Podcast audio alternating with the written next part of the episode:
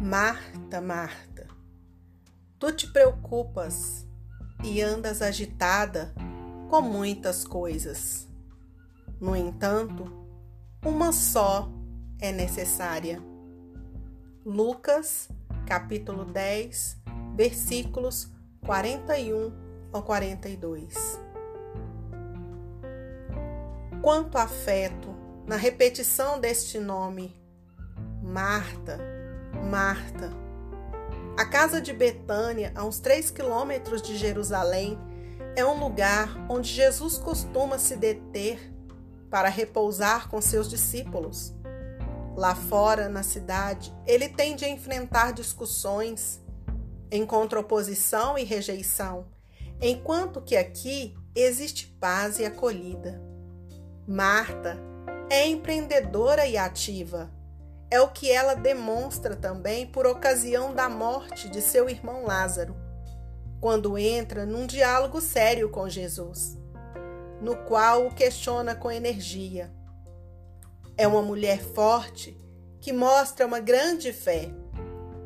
Diante da pergunta: Crês que eu sou a ressurreição e a vida? Ela responde sem hesitar: Sim, Senhor, eu creio também agora ela está atarefada na preparação de uma acolhida digna do Mestre e dos seus discípulos. Ela é a patroa, a dona de casa. Como diz o próprio nome, Marta significa patroa. E, portanto, sente-se responsável. Provavelmente está preparando um jantar para o ilustre hóspede. Maria, sua irmã, deixou-a sozinha nas suas ocupações.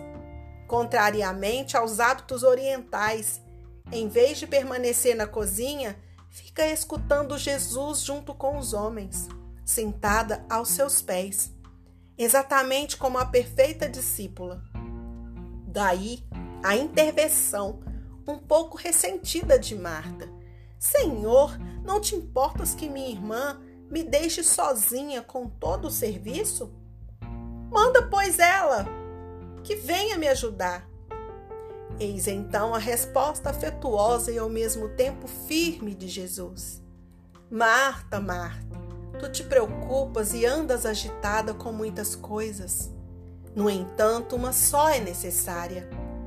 Será que Jesus não estava satisfeito com o espírito empreendedor e o serviço generoso de Marta? Não lhe agradaria a acolhida concreta e não apreciaria de bom grado as iguarias que lhe estava preparando? Pouco depois desse episódio, nas parábolas, Jesus elogia administradores, empresários e empregados que sabem fazer e render talentos e negociar os bens. Elogia até mesmo a esperteza deles Portanto, não podia deixar de alegrar-se ao ver uma mulher tão cheia de iniciativa e capaz de uma acolhida dinâmica e abundante. O que ele repreende é a ansiedade e a preocupação que ela põe no trabalho. Fica agitada, sozinha com todo o serviço. Perdeu a calma.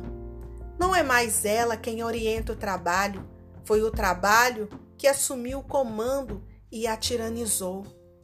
Ela não está mais livre, tornou-se escrava de sua ocupação. Não acontece também conosco de às vezes nos perdermos nas mil coisas a serem feitas? Somos atraídos e distraídos pela internet, pelo WhatsApp, pelos SMS inúteis, mesmo quando se trata de compromissos sérios que nos prendem. Eles podem nos fazer esquecer que devemos estar atentos aos outros, escutar as pessoas que estão por perto.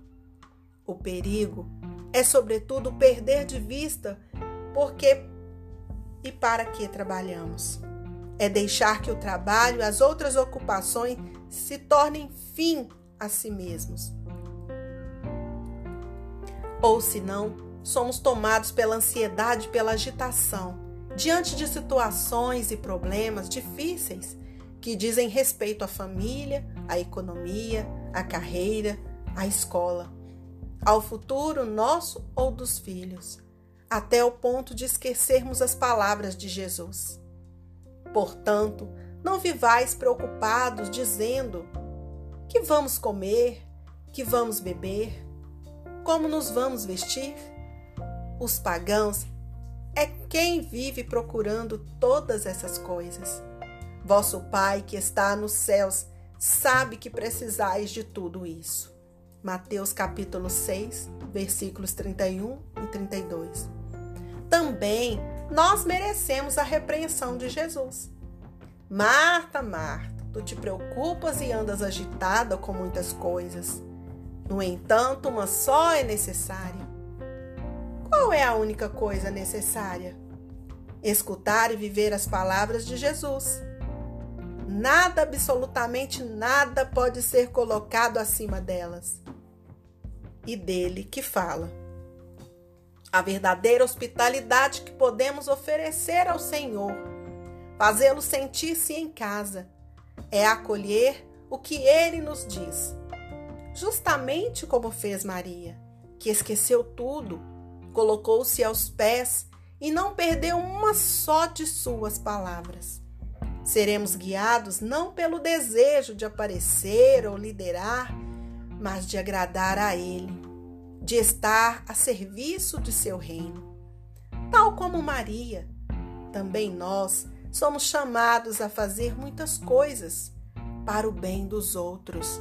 Jesus nos ensinou que o Pai quer que demos muito fruto e que façamos até obras ainda maiores do que Ele.